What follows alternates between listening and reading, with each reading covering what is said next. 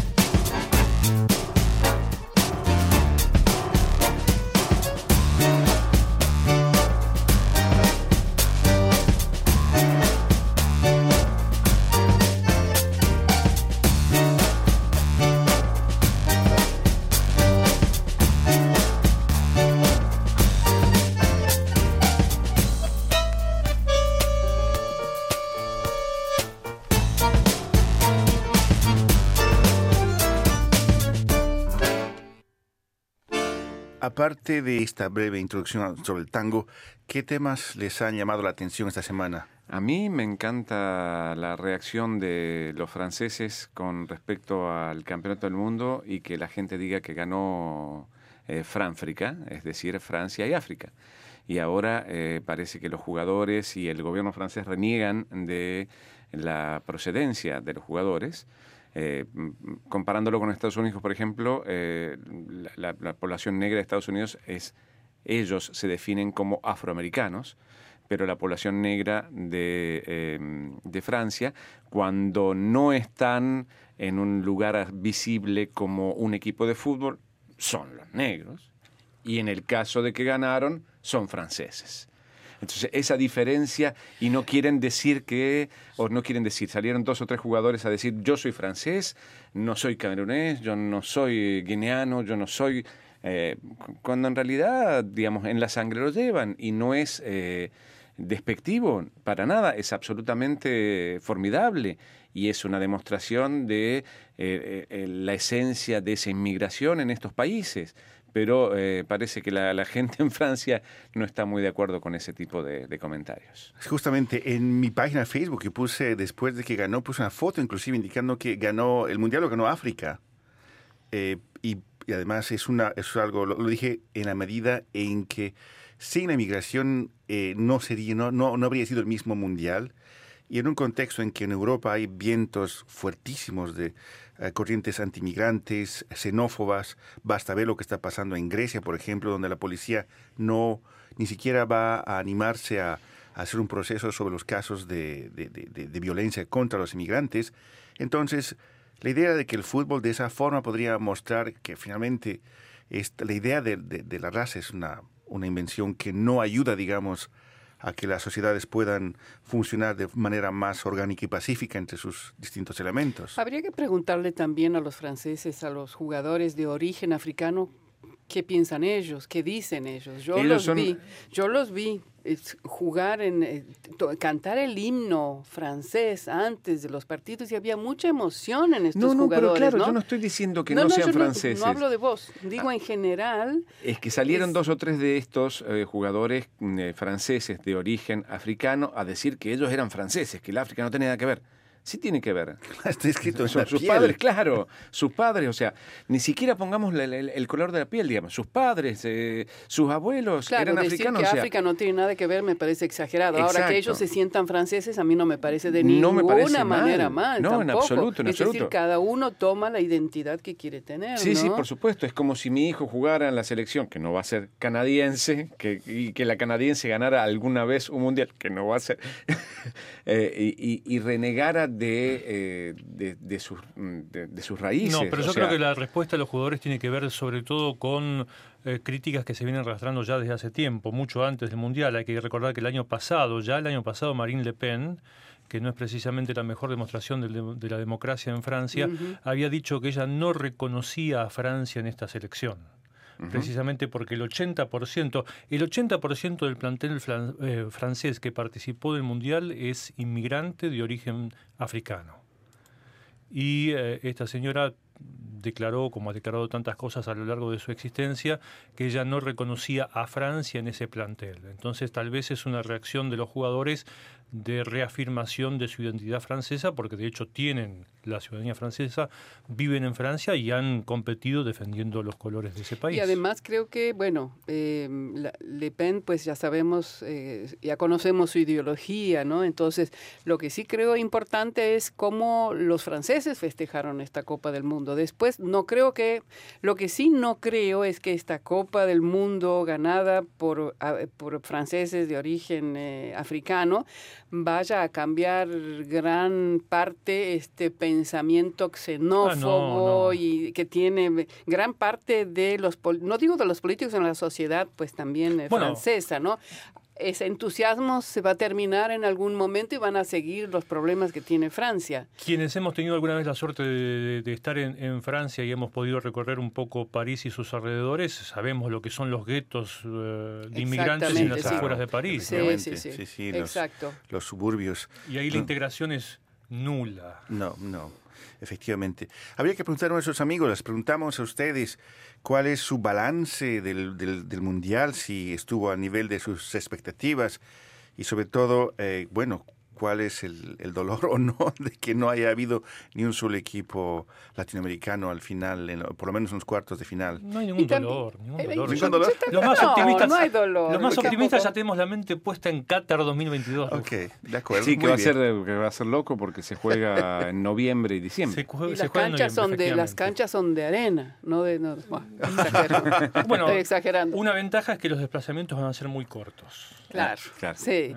Bueno, yo, eh, Rufo, destaco una noticia esta semana que me pareció pues eh, importante, en tanto que canadienses de origen latinoamericano y este, este cambio ministerial de gabinete que hubo esta semana en Canadá, el primer ministro Trudeau hizo, aportó unos cambios ya con vistas a las elecciones. En un año y medio se llevarán a cabo aquí en Canadá.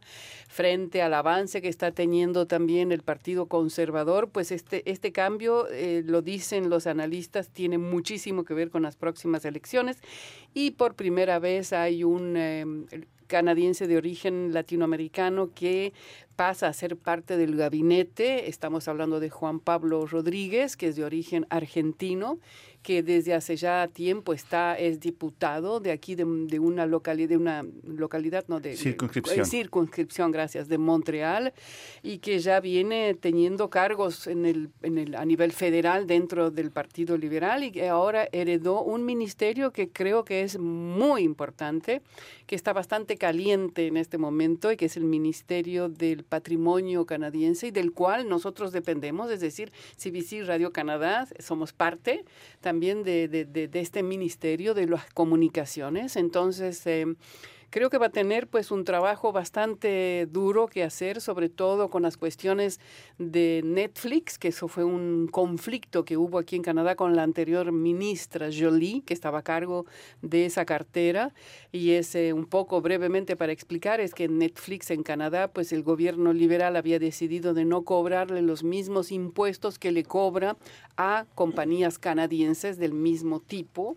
También va a tener el tema, yo creo, de los... Em, de la prensa escrita que está cada vez perdiendo terreno. En fin, creo que es un ministerio pues muy importante que ha heredado Juan Pablo Rodríguez. Y la historia de Juan Pablo Rodríguez es también parte de la historia del exilio argentino, del exilio, claro, latinoamericano. Porque en realidad su padre, Julio Rodríguez, era también de Tucumán, nacido en Argentina, un abogado defensor de presos políticos y que vino en el año 75 en pleno auge de la triple A en Argentina que era la Alianza Anticomunista Argentina, que pues eh, en ese momento atacaba a personas como Julio Rodríguez, abogado defensor de presos políticos, de sindicalistas, y pues tuvo una bomba que le pusieron en su casa, bastante de un poder eh, explosivo mortal. Eh, la suerte de él era que las, los dormitorios estaban detrás y no adelante, pues todo el frente fue destruido. Eso era una de las tantas amenazas que recibió Julio Rodríguez. Entonces, pues, en el 75 vinieron a Canadá como refugiados, ¿no? Y él era un abogado. Y ahora el hijo se convirtió en ministro el hijo se de inmigración, de, ahí de patrimonio. De patrimonio. Entonces es una historia pues de, de, la inmigración finalmente. ¿no? Y el patrimonio justamente es el ministerio que se encarga de las instituciones culturales del país, de guardar la memoria de este país. Exactamente. Entonces yo creo que pues está muy bien, muy bien este, este nuevo ministro, ¿no? Sí, muy simbólico. Es, muy un simbólico. es un buen elemento. Yo creo. Vamos a ver cómo los resuelve, resuelve los conflictos, porque esa es otra historia. Claro, la política implica negociaciones. Alguien decía que la política eh, a veces implica comer el sándwich que menos te gusta. En fin. Bueno, dicen que la política es el arte de negociar y a veces es como el matrimonio en realidad. exacto. Hay que negociar en el ¿Por lo de la negociación o por lo del sándwich? Eh, sí, sí que sí, Luis. Hay que negociar permanentemente, tanto en el matrimonio como en la política. Entonces, a veces, aunque no estés de acuerdo y no te guste, sabes que por el bien, ya sea mm. de la pareja o del país, hay que dar pasos que a veces no te gustan, ¿no? Claro. Y para ti, eh, A mí lo... que me llamó la atención es eh, un, hecho que incluí en una de las noticias de esta mañana, que es eh, a partir de esta reunión de primeros ministros que se está llevando a cabo en Nuevo Brunswick, se decidió algo que yo ni siquiera sabía que lo iban a tener en la mesa de, negociación, de discusión, de diálogo, se decidió hacer un poco más, menos severas las restricciones al consumo, gusta el vino? al consumo y traslado de alcohol, de cerveza y alcohol en general interprovincial, porque ¿Y eso qué nuestros significa, oyentes- Luis? Eh, ¿Precios más baratos No, o no necesariamente? eh, Ah. eliminar eh, o La posibilidad de digamos, la cárcel. hacer más barreras, barreras hacer más aduaneras. flexible la cantidad de alcohol que una persona puede trasladar entre una provincia y la otra, porque como mm, supongo yo muchos de nuestros oyentes no sabrán, y aunque suene un poco extraño decirlo, eh, hasta hace no, muy, no, no- no mucho tiempo era imposible en algunos casos eh, ingresar alcohol comprado en una provincia a otra provincia. Igual, o sea, el no caso, hay- por ejemplo, de Quebec. Exacto, bueno, pero uno, eh, yo, yo conozco gente que lo hace periódicamente, digamos que vive justo al límite y es más barato de aquel lado y lo pasa. No, no, no, yo he y, pasado. so- y, también el tema es, tiene que haber un control para eso, no, habida, no hay controles estrictos y Ahora que controla reglamentados. aquí toda la venta y la distribución de alcohol en Quebec es el gobierno de Quebec, es que es lo mismo en las otras provincias. Sí. Hay, No. hay monopolios La- la- en muchas provincias, pero no en todas. En Alberta, En no, pero... En Alberta, de hecho, no hay ni siquiera límite al- al- a la compra en otras provincias. Pero eh, bueno, en la- aquí es la Sociedad de Alcohol de Quebec, en, en, en- La en Ontario LCBO en es Ontario. LCBO, Sí. son, en realidad es eh, casi lo mismo, la misma entidad, pero mm, provincial de cada Pero para poner un ejemplo gráfico, en, en la época en la que yo comencé en esta radio, cuando para algunos colegas yo traía algunas botellas de vino compradas en, en Ottawa a mitad de precio de lo que en ese momento Mm. costaba el vino Acá en en Montreal. efectivamente, yo estaba infringiendo la ley. Efectivamente. Porque no Sí. podía traer vino desde Ontario a Quebec. Yo lo supe después no de haberlo hecho. Yo fui una, una, una- para, para unas fiestas, fuimos eh, con dos amigos a justamente a Ontario y mm, de- dos, tres cajas cada uno porque es real- mm, realmente bastante más barato. Y cuando llegamos acá, estábamos en una reunión, dije, ah, sí, porque nos fuimos a Ontario. Ah, pero no se puede. Claro. Eh, ¿Cómo que no se puede? No, no, no, no se puede pasar de una provincia a otra, Claro. el límite provincial. Ujú. Y yo, bueno, ya está, no me agarraron. qué sé yo. O sea, no sabía. Tiene que ver con una cuestión de, de O sea, impuestos. a mí también ¿no me parece cierto? raro. Además, venimos nosotros de los nuestros países donde No, eso pero- no pero- existe absolutamente. No, obviamente, uno, ¿no? uno recuerda aquello de que en la Argentina, por ejemplo, no hay aduanas internas y, y acá eso suena extraño, pero tiene que ver con una cuestión de impuestos. La provincia vende ese alcohol, aquí en Quebec, por ejemplo, es el Estado el que acapara la venta del alcohol, aunque hoy en día se consigue alcohol también en algunos supermercados, etcétera, pero el ingreso que, que obtiene la SAC, la Société des Alcool de Quebec, a partir de la tasa del impuesto que cobra con la venta de cada botella de vino, de, cerveza o de lo que fuera, constituye su principal ingreso. Muy bien, entonces, eh, para mí el tema más, más, más, bueno, ya esta es una vieja historia, es este, este permanente circo en la Casa Blanca con Trump, que llevó a cabo una conferencia de prensa en Helsinki, donde una sola palabra se convirtió en tema de, de- de una, de una tempestad política, es would y wouldn't, podría y no, No podría. Entonces, perdón. Entonces, ese, ese tema y pues inclusive su propio, el responsable de la seguridad de inteligencia de Estados Unidos, se entera por televisión en directo, y no- eh, que se supone que debería saberlo con anticipación, que Trump ha invitado a Putin a, a Putin a visitarlo en la Casa Blanca este próximo otoño. Sí, igual, eh, no fue en la conferencia, en la reunión con Putin que, de- que, que desacreditó sus eh, Servicios, propios servicios de servicios. inteligencia. La CIA y el FBI no hacen nada, básicamente. O sea, ok.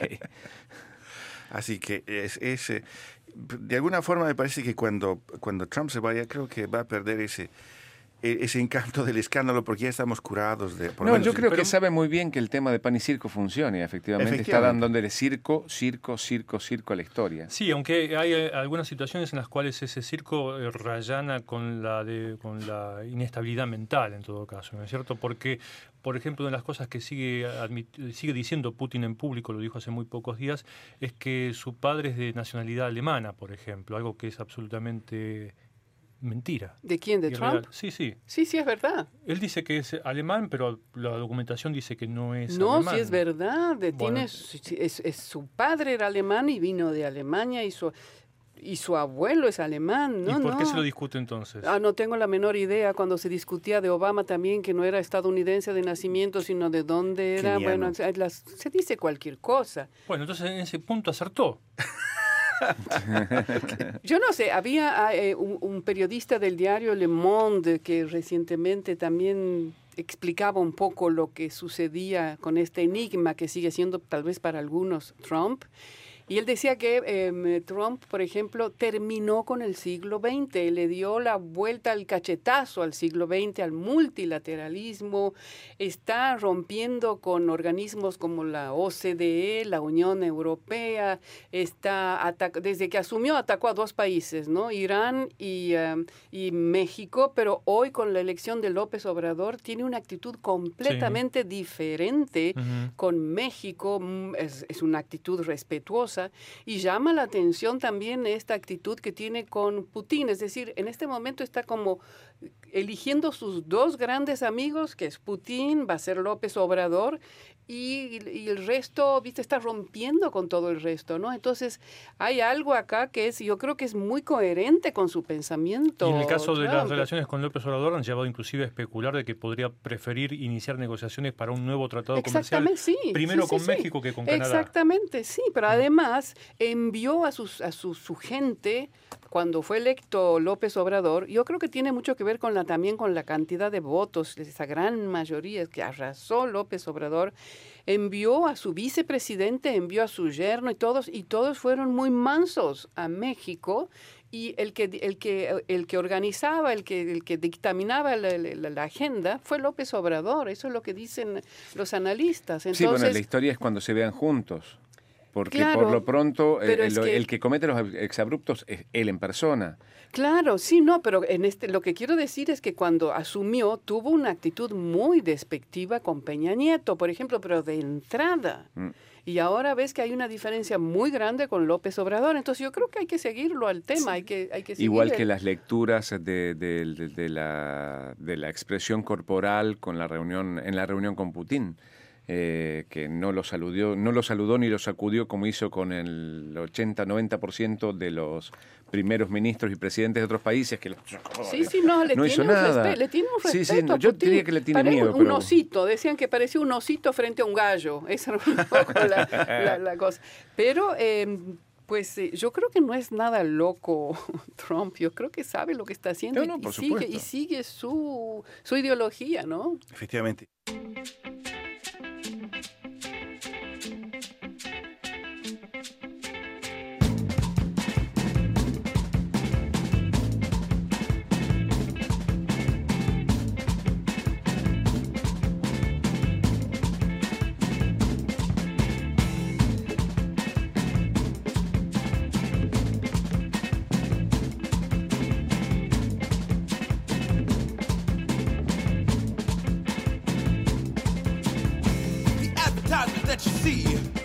all propaganda. Reality TV, It's all propaganda. You know they try to shape your mind from propaganda. So that the truth you will not find, just propaganda. And when we see it on the streets, not propaganda. clothes, no shoes on the feet. That ain't propaganda. You see some people killing, thieving for propaganda. Some of us, we just ain't willing for that propaganda, huh?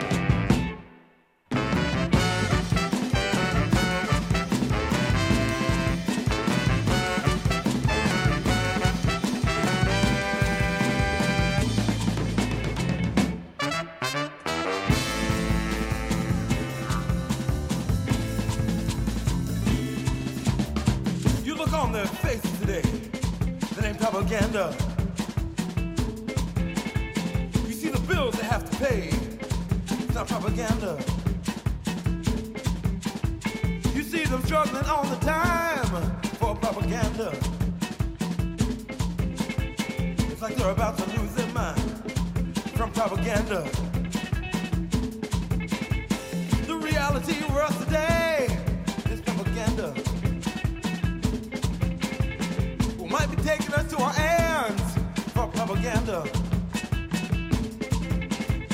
We gotta teach it to the youth that propaganda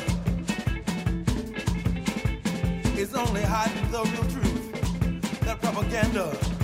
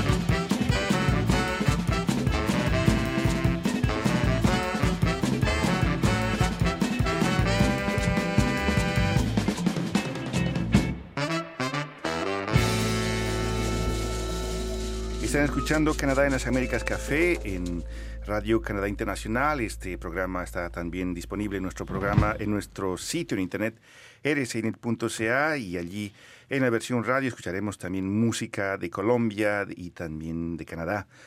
Ahora pasamos a los temas centrales que recomendamos para esta semana. ¿Tenemos mensajes? Sí, antes un eh, saludo. Guillén April eh, dice, aquí en Nuevo Brunswick podemos trasladar solamente un litro de vino de la provincia de Quebec.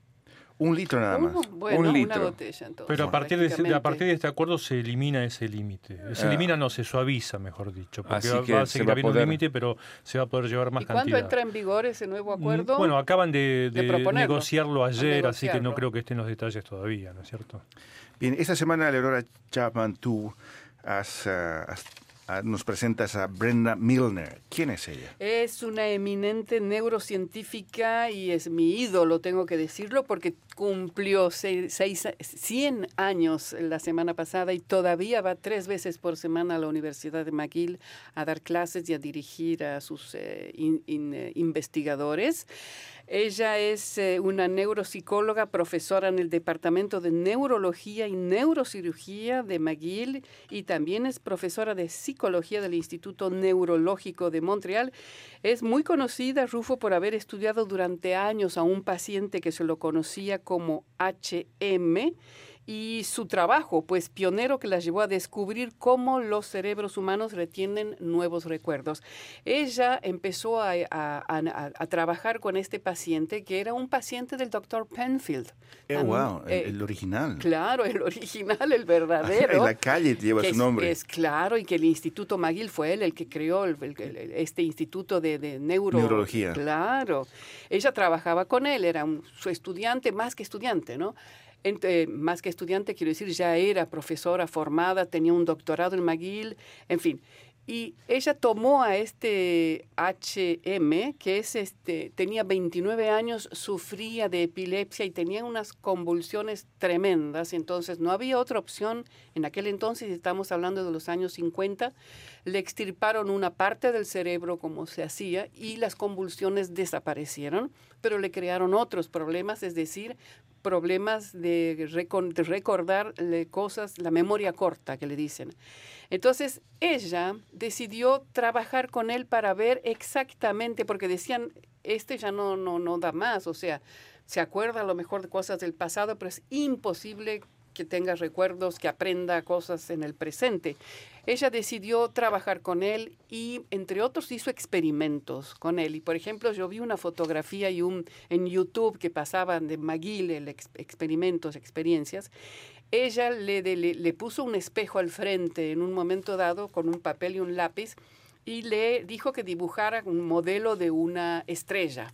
Entonces, él mirando el espejo dibujaba.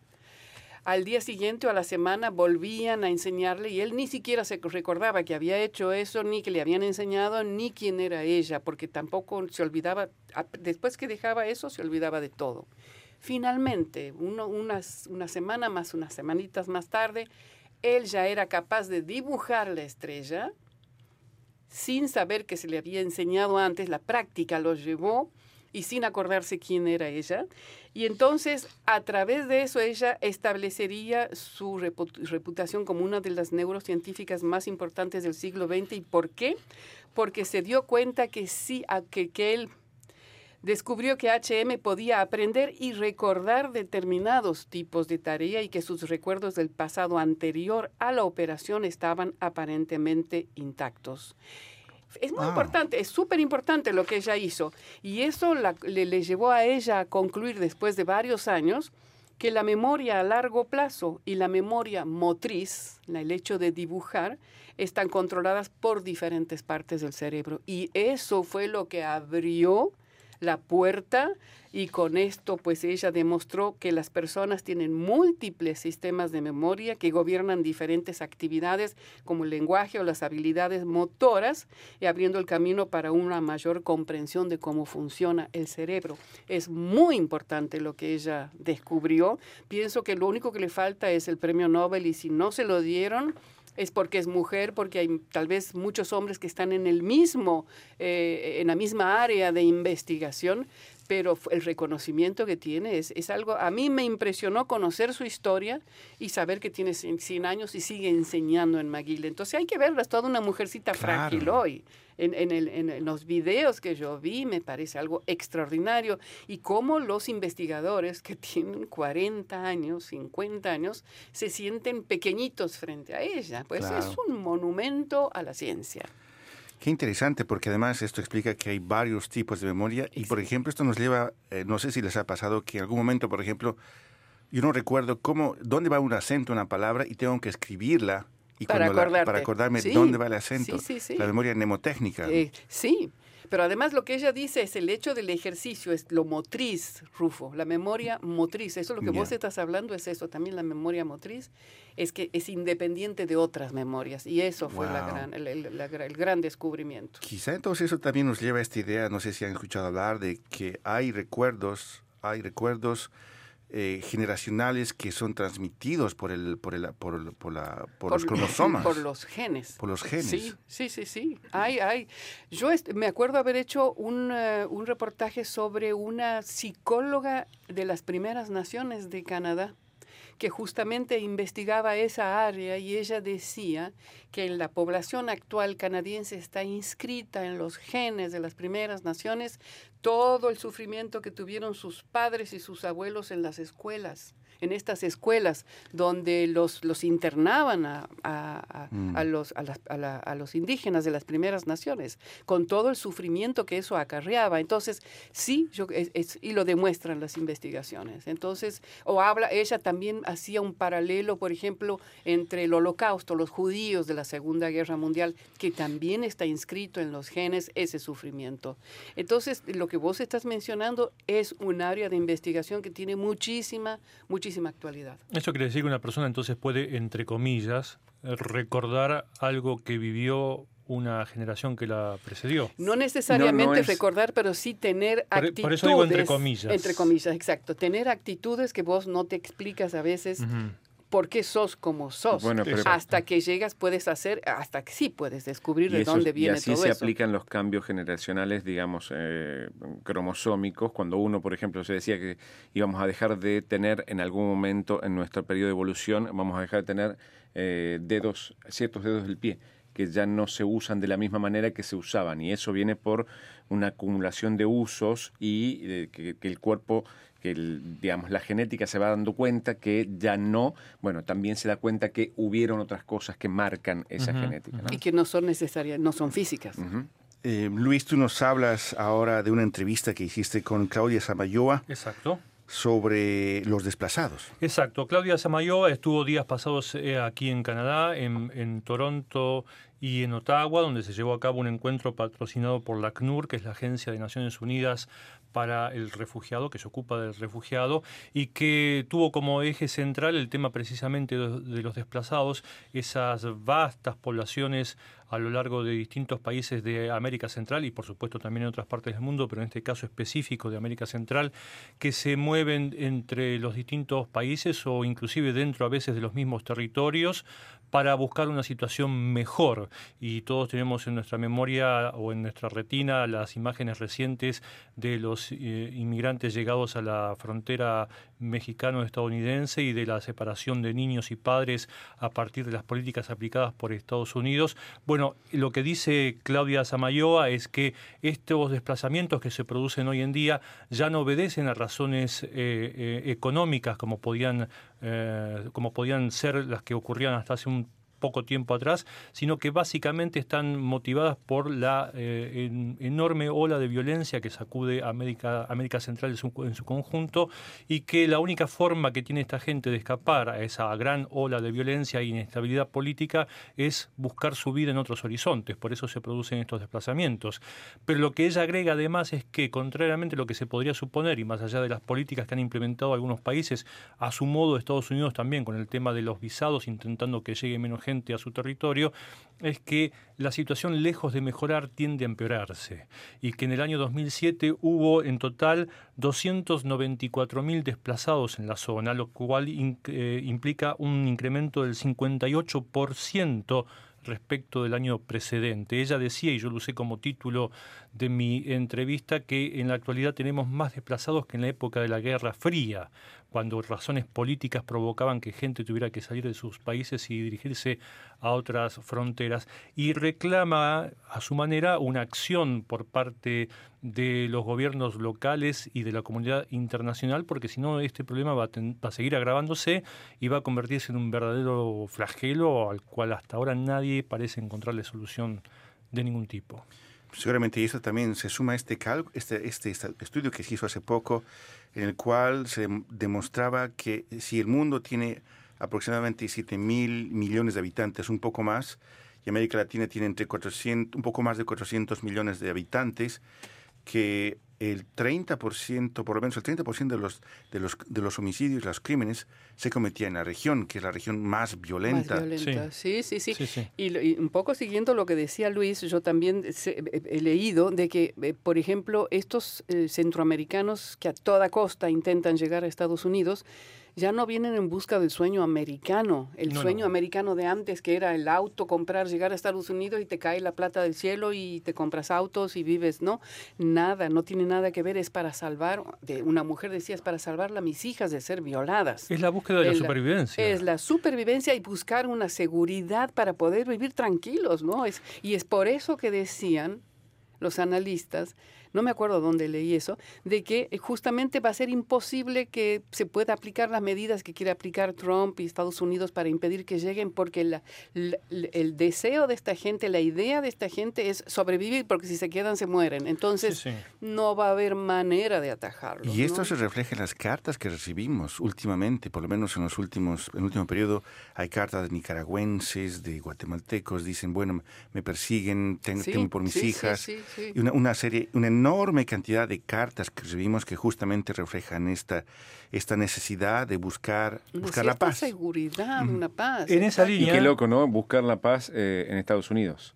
Sí, Mm. sí, sí, ¿no? sí. Bueno, Sí. se puede hallar en Estados Unidos también, ¿no es cierto? No creo que sea imposible. No, pero no, no, digamos, imposible, la gente digo, huye pero a donde puede, y en Claro. este caso América Central en, en su conjunto, con grandes diferencias de un país al otro y, y con algunas excepciones también, eh, se encuentra inmersa en una situación que es poco propicia para vastas eh, áreas de la población.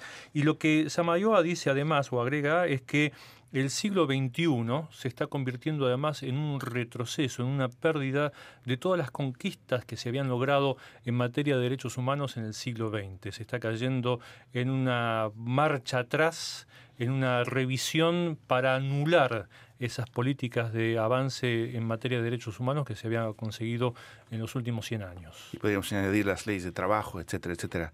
Bien, están escuchando Canadá en las Américas Café, en las en, las, en, el sitio internet de eresin.ca. Este programa también está disponible en Facebook, en YouTube, en nuestro sitio y también en la, visión, en la versión audio podremos escuchar a las colombianas Elia y Elizabeth, al grupo montrealense de Afrobeat Afrodis y a los tangueros electrónicos de Tangueto.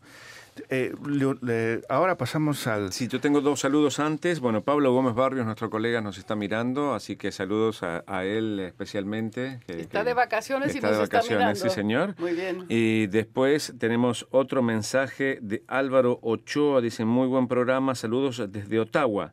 Y Eliberto Belgicia nos manda una- un saludo, saludo. con una Saludo. manito. Saludo a todos. Así que todos. saludos, Vivi San también está... eh, Vivi para- San. Vivi San. ¿A ¿De dónde será? Eh, si tengo bien entendido, es, el can- es, eh, inmigrante can- eh, eh, en Canadá. Ah, ok. Está viéndonos de algún lugar en Canadá. Desde exacto, Canadá sí. entonces.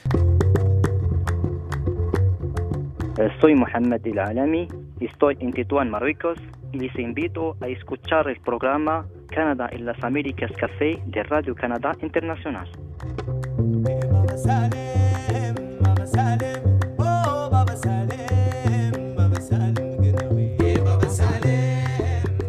Leonardo, tú nos hablas de teléfonos celulares plegables. Bueno, sí, en realidad es un sueño. Y, Pero ¿Cómo, bueno, es? Ah, ¿cómo- cómo lo, lo doblas? Como un Es- sándwich. eso Como diría, una eh, cartita, como un papel. Exacto, como un libro. Esa es la idea, por lo menos, y esa es la patente que consiguió con eh, unos detalles bastante interesantes Apple. Y hablo de la patente puntualmente porque hace un par de semanas se resolvió una patente que venía hace 10 años luchándose en justicia entre Apple y Samsung por bueno, cuestiones que implementaron sus teléfonos y necesitaban la patente del otro. Bueno, en este caso, para adelantarse en esta carrera y tratar de lograr este teléfono plegable, Apple logró la patente que en realidad viene intentando hace desde el 2013 que viene eh, entregando y haciéndose aprobar patentes con posibilidades de teléfonos plegables. Y en este caso, bueno, as- a- a- apareció una patente que tiene un proyecto bastante a conciencia. El tema es que todavía no se sabe si con los materiales que se disponen hoy se va a poder construir, pero por lo menos el plan está. Se supone que si hay alguna versión va a ser para el año 2020 aproximadamente y ahí empezaron los analistas que quieren que tenga esto, que quieren que tenga el otro, que quieren que... ¿Y qué eh, cambia tener eso? y lo que pasa es que uno tendría un teléfono que lo puede abrir y ya es una especie de tableta. Bueno, o sea, no eh, tendría que tener la tableta. Es por un ejemplo. avance, es un avance, porque pasan al teléfono plegable del teléfono doblable. Sí, porque ya tiene varios modelos de teléfonos en los que he visto yo inclusive gente aquí en los locales de Apple reclamando porque los teléfonos, Se el doblan. 8, el 7, etcétera, con el uso y de ubicarlo en el, en el bolsillo trasero del pantalón, cuando la gente se sienta, poco a poco lo, lo- lo va doblando y termina el teléfono combado. Se va doblando Sí. como nosotros. Pero eso es otra tecnología, ese es el Esa curvo. es otra tecnología, sí. Ahora, eh, pero el primer teléfono plegable ya era de, del capitán James de Kirk. Kirk. Sí, Llevaba sí, su exacto. telefonito, decía Beam me up, Kirk, Scotty. Pero ya habían los teléfonos. Yo- tuvimos en un momento dado los Nokias, por Sí. ejemplo. Claro, sí, los StarTAC de Motorola también eran Sí. famosos por los, por la- porque eran Sí. plegables, pero en este caso lo que se habla es un teléfono de estas características plegable que uno abre así y tiene todo pantalla. Claro. Porque Si uno podría ahora también escribir- tienes pantalla. ¿Cuál Pero es? no doble veo pantalla, mucho. doble Ah, pantalla. doble pantalla. Esa uno es lo la puede abrir y ventaja. tener o usarla como una sola es pantalla. como una pequeña computadora, entonces. Exacto, Sí, sí, exacto. este- o sea, sí, este- ese sería el teléfono. Y usted, eh, claro, el teléfono lo es este, yo lo puedo usar como teléfono o abrirlo y tener dos pantallas. Ah, ok.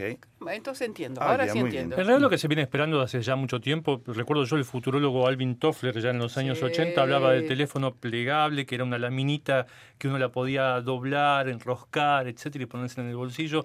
Eso hasta ahora no ha llegado. No, no, todavía No. no, pero ya va a Eso es llegar. ciencia ficción llegar. todavía. No, Bueno. pero también el, también el iPad era ciencia ficción hasta hace 10 Sí, sí, años. sí, y claro, Stanley Kubrick en, en- en, eh, Odisea en el espacio ya está el iPad ahí. ¿Ah, sí? Claro, así excelente. Está ahí, está leyendo sus noticias en, en- en el espacio, es O fantástico. sea que Steve Jobs no inventó nada. no, En no, realidad no. no.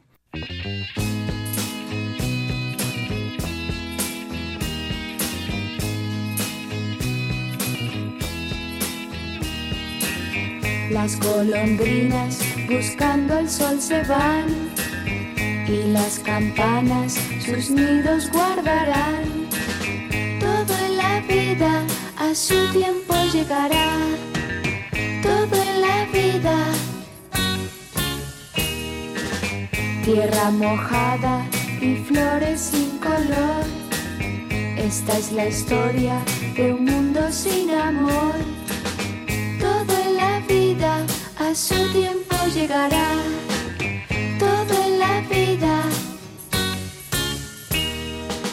Anina nina na, anina nina na, anina nina na, na na nina na na, anina nina na, anina nina na, anina nina na, na na nina na na na.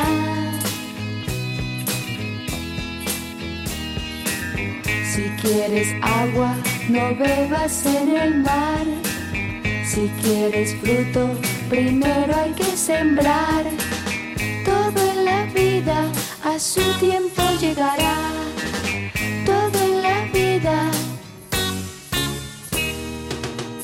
Alina nina na, alina nina na, alina nina na, na na nina na na, alina nina na, alina nina na, alina nina na, na na nina na na na.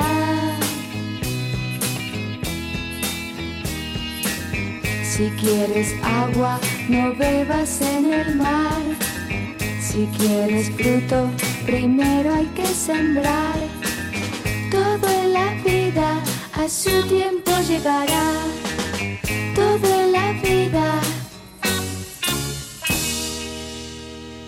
Yo les recomiendo esta semana un breve, un breve reportaje sobre los indígenas en Saskatchewan que inician acciones legales por arrestos. Y lo que está en juego son dos visiones o dos versiones de algo que está ocurriendo en este momento en Regina, que es la capital de esa de la provincia de Saskatchewan, donde un grupo una empezó una protesta por la decisión de los del sistema legal canadiense de absolver a dos personas, Gerald Stanley y Raymond Cormier. Fueron ellos dos hombres blancos absueltos por las muertes de dos indígenas canadienses, Colton Bushy, abatido con un arma de fuego, y Tina Fontaine, una niña de 15 años cuyo cuerpo fue arrojado al, al Red River, un río de esa provincia. Entonces, ese campamento se llama Justicia para nuestros niños robados.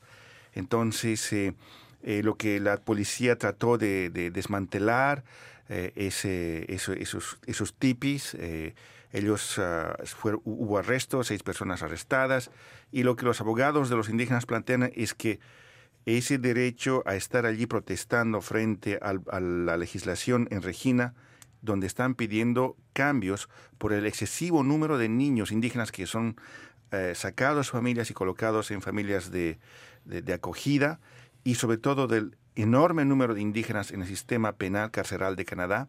Entonces, ellos están pidiendo ese, reformas en ese sentido, y la visión del gobierno es que ahora van a, eh, quieren buscar una ley, que un, un fallo de la Corte para preservar el parque, el parque Huascana, quieren que el pasto siga verde. Entonces, dos visiones, dos, es un conflicto central en, en Canadá que se manifiesta de forma tan concreta como el levantarse y, y- y- y erigir estos tipis en, en, en Regina, Saskatchewan, que junto con, con Manitoba son las provincias donde hay el mayor número de indígenas en áreas urbanas. Entonces, ese es el tema que yo les recomiendo para esta semana. Yo quería, antes de terminar, eh, saliendo del tema, de los temas que proponemos para la semana, eh, saludar a la gente en Argentina, Brasil y Perú, que hoy están festejando el Día del Amigo. Ah, wow. Así que Ah, nuestros es amigos, hoy. el 20 de junio, en esos tres países. Eh, Pues después, feliz, día. el 30 de julio, eh, está, mm, digamos, como más institucionalizada la cruzada, cruzada mundial de la amistad. Pero particularmente en esos tres países, Argentina, Brasil y Perú, se festeja hoy el Día del Amigo. Así que nuestros amigos oyentes de, aquellos, gracias. de aquellas tierras, saludo grande. Y gracias por los mensajes, porque habían llegado mensajes durante la mañana y yo no sabía por qué me estaban saludando por el Día del Amigo. Me Ay, a mí ahora. también me llegó y tampoco sabía. Y, y el 28 de julio se celebra en Montreal. Eh, el 28 de julio se celebra en Montreal, no me acuerdo, Rufo. el Día del Anticucho. Del anticucho. ¿Qué es el anticucho? Anticucho es un es, Una comida. es, es corazón, pedazo de corazón a la Ya brasa. sabía que iba a ser Claro, una, comida. una comida, sí, sí, sí. Bueno, aquí tenemos... Anticucho. sí, ¿Y ¿Por qué eh, se llama anticucho? Porque el 28 de julio la comunidad peruana en, en Montreal celebra su aniversario Ah. y, lo- y- y la no, manera es, de no es celebrar un plato típico de Montreal, entonces. pues ahora es lo adoptado. Para la Claro. comunidad, tal vez, no lo conocía yo. Ah, sí, en- entonces hay mucho en en, en barrio donde donde Luis vive hay lugares donde sirven estas Anticucho. Esto- sí, así que Anticucho. Bueno, tenemos saludos entonces de eh, Nicolás Rico, saludos desde Monterrey, México. Después tenemos a Nelsi Remedy Vidart, saludos desde Brasil. Feliz Ah, del amigo. Sí, gracias. Gracias. día. Y bueno, después eh, los que habíamos nombrado anteriormente, Álvaro Ochoa, que nos saluda y nos dice que tenemos un buen programa. Bien, entonces en los últimos cinco minutos demos lectura a algunas, algunos mensajes de nuestros oyentes, Luis. Yo puedo referir aquí un mensaje, no lo voy a leer porque está un poco complicada la lectura, pero es un mensaje que nos envía Paloma Sin Rumbo, Paloma sin rumbo. exactamente, así firma, sobre el tema víctimas del tráfico de personas en Canadá, contarán su experiencia. Parece ser que ella se ha enamorado de, ella es colombiana, esa- se ha enamorado de alguien que vive en Canadá y que está dispuesta a dejar sus estudios en la Universidad Colombiana para venirse a vivir con esta persona, venirse a, a casar y a vivir con esta persona que reside en Canadá, a la que por, la, por lo que yo entiendo de su mensaje no conoce demasiado bien, entonces nos pregunta de qué manera ella puede hacer para saber la vida de él en este país. La verdad no sé cómo puede enterarse de qué hace esta persona aquí en Canadá, ni, ni estudiar sus antecedentes, ni mucho menos. Supongo que si va a casarse debería darse algún tiempito como para averiguar por su cuenta algunos datos más o por lo menos conocer un poco más a esta Conocerlo, persona. básicamente conocerlo. O confiar en su sexto sentido. También. Oh, O sea, Eh, bueno, en sentido, en sentido de que eh, la, la intuición, la intuición de que eh, la intuición es como ¿Pero un es que ella mecanismo de lo seguridad. conoce o no lo conoce? No lo conoce. ¿Y por qué se va a casar con alguien que Porque no el conoce? hecho, mismo, el hecho mismo en que, en que ya está dudando, es decir, que ya es un No, no, signo sí, de... eso entiendo lo que de- quieres decir, a pero ¿cómo es refiero. posible que se case con alguien que no conoce? No, no, yo no estoy creo, no, lo- que- no lo dice claramente aquí, pero Ah. creo, creo que han intercambiando quiero que mensajes o algo por el estilo. Ah, solamente mensajes. Bueno, sí, sí. muy bien. Ok. No Yo quiero tengo que se acá case un- nadie. Yo tengo acá un correo que viene de Argentina y me da la impresión que puede ser alguien, una, se llama Alma Herrán Ávila y puede ser que esté terminando la escuela secundaria. Ella dice, eh, hola, buenas tardes, les escribo desde Argentina, estoy comenzando a definir mi carrera que voy a estudiar, me interesa muchísimo la radio, ya que en la escuela hacemos programas. Eh, mi pedido es si pueden enviarme folletos de ustedes o cualquier cosa que sume a mi cuaderno, cualquier mínimo detalle para mí es esencial para introducirme en el tema, interiorizarme en la radio, en fin, contemplar cada detalle que me ayude a fortalecer la elección de una carrera. Nosotros, desgraciadamente, Alma, no podemos enviar lo que nos estás pidiendo, pero si quieres un consejo, yo creo que es interesante que escuches este programa para que veas un poco cómo sucede. Eh, durante, qué es lo que hacemos durante un programa y también nuestro sitio web rsinet.ca. Ahí hay muchísima información Mucha también para información. Y siendo, siendo argentina, además puede recurrir también al ICER, al COSAL, donde le van a dar mucha información sobre Y el tema de la radio. Puede empaparse de la currícula de la carrera de comunicación social en la Universidad de Buenos Aires, que es una de las mejores. Si está en Buenos en Aires, este en el momento. resto del país también hay un montón Hay de... carreras en todo el país, carreras de comunicación en todo el país. Mendoza es muy buena, Rosario es muy buena, Córdoba es muy buena, Entre Ríos es muy buena. Ujú. Tiene para elegir. Yo aquí tengo un mensaje, dice, ¿cómo son los primeros días de los solicita- solicitantes de refugio en Canadá y la ayuda que reciben? Y eh, Harold René Pérez nos dice, linda la ayuda y protección que brindan. Qué pesar me da que no sé cómo hacer para pedir dicho refugio. Dice, en el año 2012 yo recibí refugio en los Estados Unidos, pero pedí que me regresaran a mi patria por miedo a perder mi familia, mi madre, mis dos hijos, Rebeca Matías y mi esposa. Hoy nuevamente busco refugio y espero encontrarlo. Mis dos hijos, mi esposa y mi madre esperan que tenga éxito y ellos también se pueden salvar del peligro que los acecha en este momento. Y con ese mensaje, amigos, llegamos al final de este programa. Ha sido, como siempre, un gusto en compartir esta, estos 45 minutos con ustedes. Les recordamos que tenemos una edición audio en nuestro sitio de internet con música. Estuvieron hoy con ustedes en los micrófonos. Luis Laborda. Leonora Chapman. Leonardo Jimeno. Y quienes salva Rufo Valencia. Y nos despedimos siempre con el tema de los espías rusos, mexicanos, etcétera, etcétera. Etcétera. Bueno, lo importante es que nos escuchen. Exacto, exacto. Entonces- manera de espía o como sea. Con espías o sin espías. Así es. Un saludo y hasta la próxima. Adiós. Chao. Adiós. Chao. There's a man who leads a life of danger. Everyone he meets, he stays a stranger. With every move he makes, another chance he takes, odds are he won't live to see tomorrow.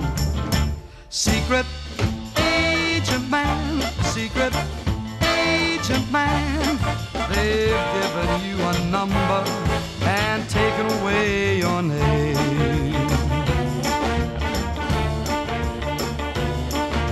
Beware pretty faces you may find.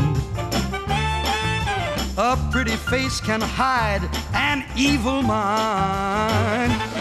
Oh, careful what you say.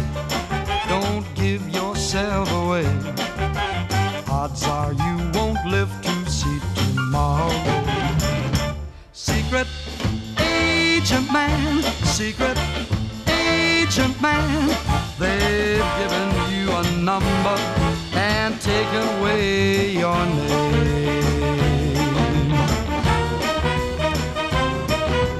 Sunning on the Riviera one day then bleeding in a Bombay alley next day.